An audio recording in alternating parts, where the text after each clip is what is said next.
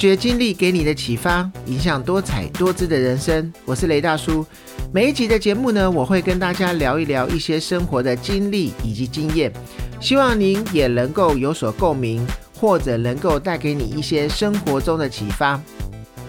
爱美是人的天性，我甚至认为呢，只要是动物，它都爱美。都会想办法让自己变得干净，甚至有一些动物呢，还会自己梳理自己的毛来吸引异性。那我们人类呢，现在网络的媒体发达，常常会发现，连幼稚园的小小孩都开始会对周遭的同学外表品头论足了。那今天呢，我们就来聊一聊审美观这一件事情。也因为呢，大多青少年年纪是开始对异性产生好奇的年纪，所以我们也来看一看，聊一聊青少年的审美观。我们人类呢，爱美啊，不单单是为了要吸引异性，在很多方面看来呢，也是要让自己看起来赏心悦目，甚至呢，因为爱美可以去增加一些社交的机会，或者是工作的机会。大家可以不妨回想看看，当你的第一次求职的时候，我讲的是正式求职的时候，你是不是会用心的梳妆打扮，甚至会买整套的求职战服来让自己看得更体面？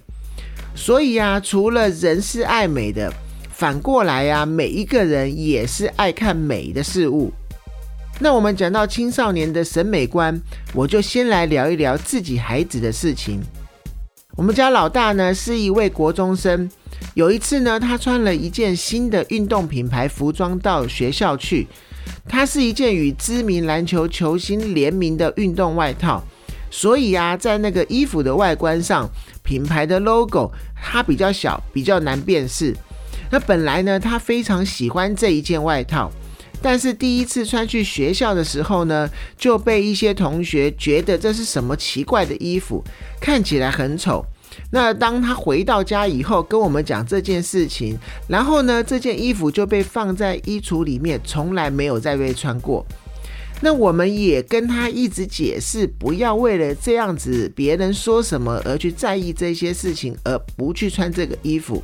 那他还是用其他的理由来说明他不穿这件衣服的原因。那我自己看呢，我觉得这件事说明了两个角度。那一个是青少年的审美观念，如果对他们不熟悉或者是不是大众的服装品牌或者是物品的时候。他们就会无法表示认同。那另外一个角度来看呢，就是青少年对同才看待自己的眼光是非常非常重视的。而我们呢，要来讨论何谓审美之前呢，先来说说为什么人类会追求流行时尚这样子的一个东西。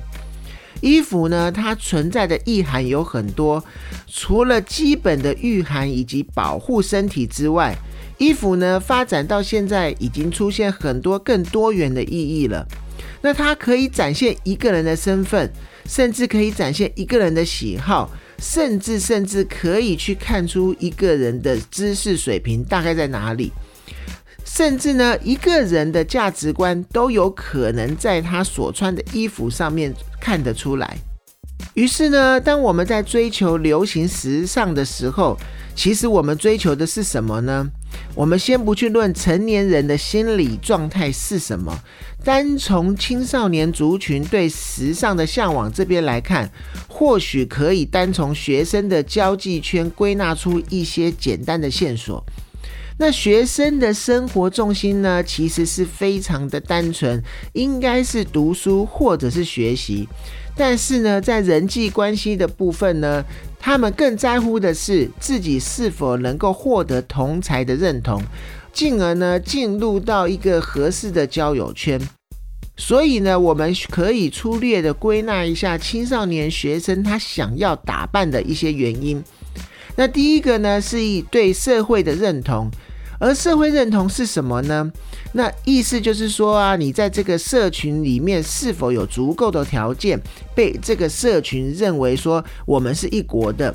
那于是呢，当这个被社会认同的需求被满足了之后，我们就会觉得在这一个社群里面能够塑造自己的个性了。也因此呢，如果这个社会是以某一种打扮为一个风潮的话，那么当自己的装扮跟所有人一样的时候，你的外形呢，你的身份就会在这一个环境里面被认同。然后呢，进而也会达到一个满足的状态。那当然呢，如果把社会缩小到一个学校、一个小的团体，其实也是一样的。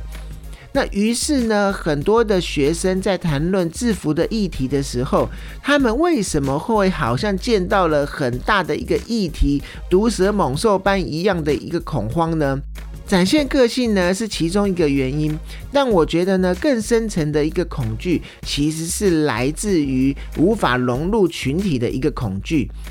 那因为呢自己的条件足够，靠装点自己来展现身份，以利能够打入社交圈，获得更多人的认同。而这样一个被认同的需要呢，也是师长、学生甚至与家长长久以来的一个摩擦。然后呢，为了这个服装的部分呢，学校呢跟各教育的单位也花了不少的功夫去研究、去规则。那第二个呢，就是身份定位的需求。当人们呢的身份被社会认同了之后呢，他们必须要塑造一个一个的个性化的存在，让自己在这个群体中与众不同。那一个人的穿着呢，不只是意味着这个时代以及这个地区的主流价值观，它也代表着向人宣示自己的个性以及自己的喜好。那这样子的宣誓，也可以从周遭去找到跟自己喜好相同的人。比如说呢，像喜欢卡通 T 恤的人，他就会穿卡通 T 恤，然后并且去找寻一些喜好相同的人。或者是说呢，喜欢文青打扮的人，他也会去找寻跟自己一样文青的人。那所以呢，如果你是一个追求潮流的人，你当然会向一样追求潮流的人去靠拢，寻找一些想法的契合的一些同好，然后去加强这个社群的认同感。那而什么样的装扮呢？和外表才是符合青少年的审美观呢？让青少年觉得是好看的呢？是可以去追求，而且可以仿效仿效他，然后穿着一样类似的状况的呢？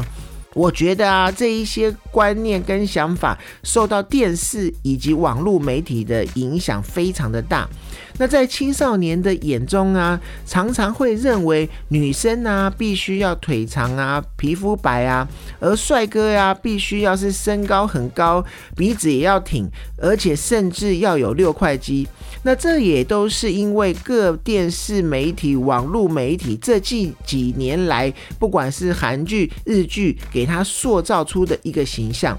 那这都充分的显示了青少年的审美观以及有被影响，而且有一些刻板化的趋势了。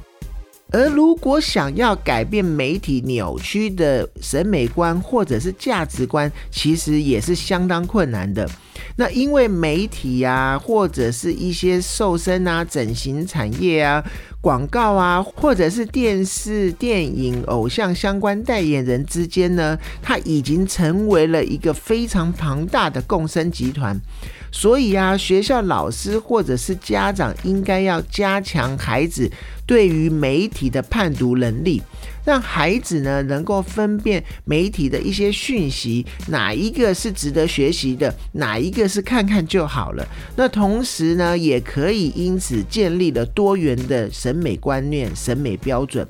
那再来呢，从现在手机 APP 的发达来看。许多拍照手机啊，内建的一些拍照效果，让每一个人呢拍出来的效果都非常的好看。那再加上有很多 A P P 的修图软体，甚至呢大家都可以在手机上完成所有的修图工作。我觉得这个也是大大的会影响青少年的审美观念。而国外有一个修图城市 FaceTune 呢，发言人就曾经在二零一八年接受访问的时候指出，修图的技术呢，反而会打破整个传统审美观念的迷失。那当每一个人都可以轻易修图的时候，它可以减轻完美形象图片对自我形象的影响程度。那怎么说呢？很多青少年呢，拍照修图之后，他们会上传到社交媒体，比如说像 IG 或者是 FB，甚至呢，使用修图软体之后，可以在网络上认识不同群组的人，而去扩展整个的社交圈子。那比如说呢，他们会利用修图后的照片上传至 IG，或者是像是现在的美图应用程式美图秀秀，它其实也在日前有做改版，它增加了社交圈的一个活动，然后就有点像是一个影像的社交平台。那青少年呢，他就会透过这样子不同的社交群体来做一些交流，发展个人的社交。但是呢，从另外一个反向来看的话，如果说青少年过分的依赖修图程式，或者是拍照的时候用一些特效去拍出更美的照片的时候，他建立的自我形象以及现实的自我的形象就会出现很大的落差。反而呢，他容易去放大自己身体上的缺陷，因为他会觉得他自己的身体上有某一个部分去需要去修整的。那甚至这样子每一次每一次的做这一个反复的动作以后，最后可能会引起一些心理上面的问题。那甚至呢，英国有一些整容的医生指出呢，从前呢来整容的人呢，大多数都会拿明星来作为范本。但是现在很多英国的青少年呢，反而会用自己在 Snapchat 或者是 IG 滤镜加工过后的一个完美模样来作为他自己想要整容的范本。那如果说呢，在基于人对美的事物都会追求来看的话，在二零一五年八月的时候呢，英国的传播媒体呢有报道过，在美容相关的一个网红播客呢，他曾经在交友应用的城市上面测试过。他统计呢，修图前后在城市上结交到的网网友呢的数量，结果呢发现呢，同样在五小时之内，仅有十六名使用者联络未修图的时候的他，但是在他修图之后呢，却有七十三名使用者主动的去联络他。那由此可见呢，媒体相关、网络相关的影响，以及呢照片修图的发达，它真的会潜移默化的去影响青少年的审美观。我觉得呢，久了之后呢，它甚至会去影响他们对整个事物的看法，以及对一些事情的价值观。所以我觉得啊，我们做师长或者是做父母的，需要从小给青少年他们建立正确的审美观念，以及当一些同才有一些不同于自己的一些反应的时候，你要有一些怎么样对应的方式。那不一定呢，是一定要跟大家一样，它才是美的。只要是干净、看起来舒服，而自己也觉得舒服的时候，它就是最好的装扮。那也要让青少年孩子呢，借由审美观来增进对人的同理心。如果呢，真的是遇到了跟自己觉得美的事物背道而驰的时候，我们也要懂得去欣赏，并适时的去给对方赞美。就算是没有给予对方赞美呢，也千万千万不要去表达负面的一些意见，甚至呢去发言影响对方的心情。这样呢，我觉得时间久了，渐渐才能够建立青少年一个正确的审美观念。那今天的节目呢，就到这边。如果各位在对于青少年的审美观，或者是自己周遭经历的一些事情，想要分享，或者有任何问题的，欢迎您在 Apple Podcast 上面留言，并且能够给我五星鼓励。发掘经历给你的启发，影响多彩多姿的人生。我是雷大叔，透过我的分享呢，希望您能够得到一些收获。谢谢你的收听，我们下次见。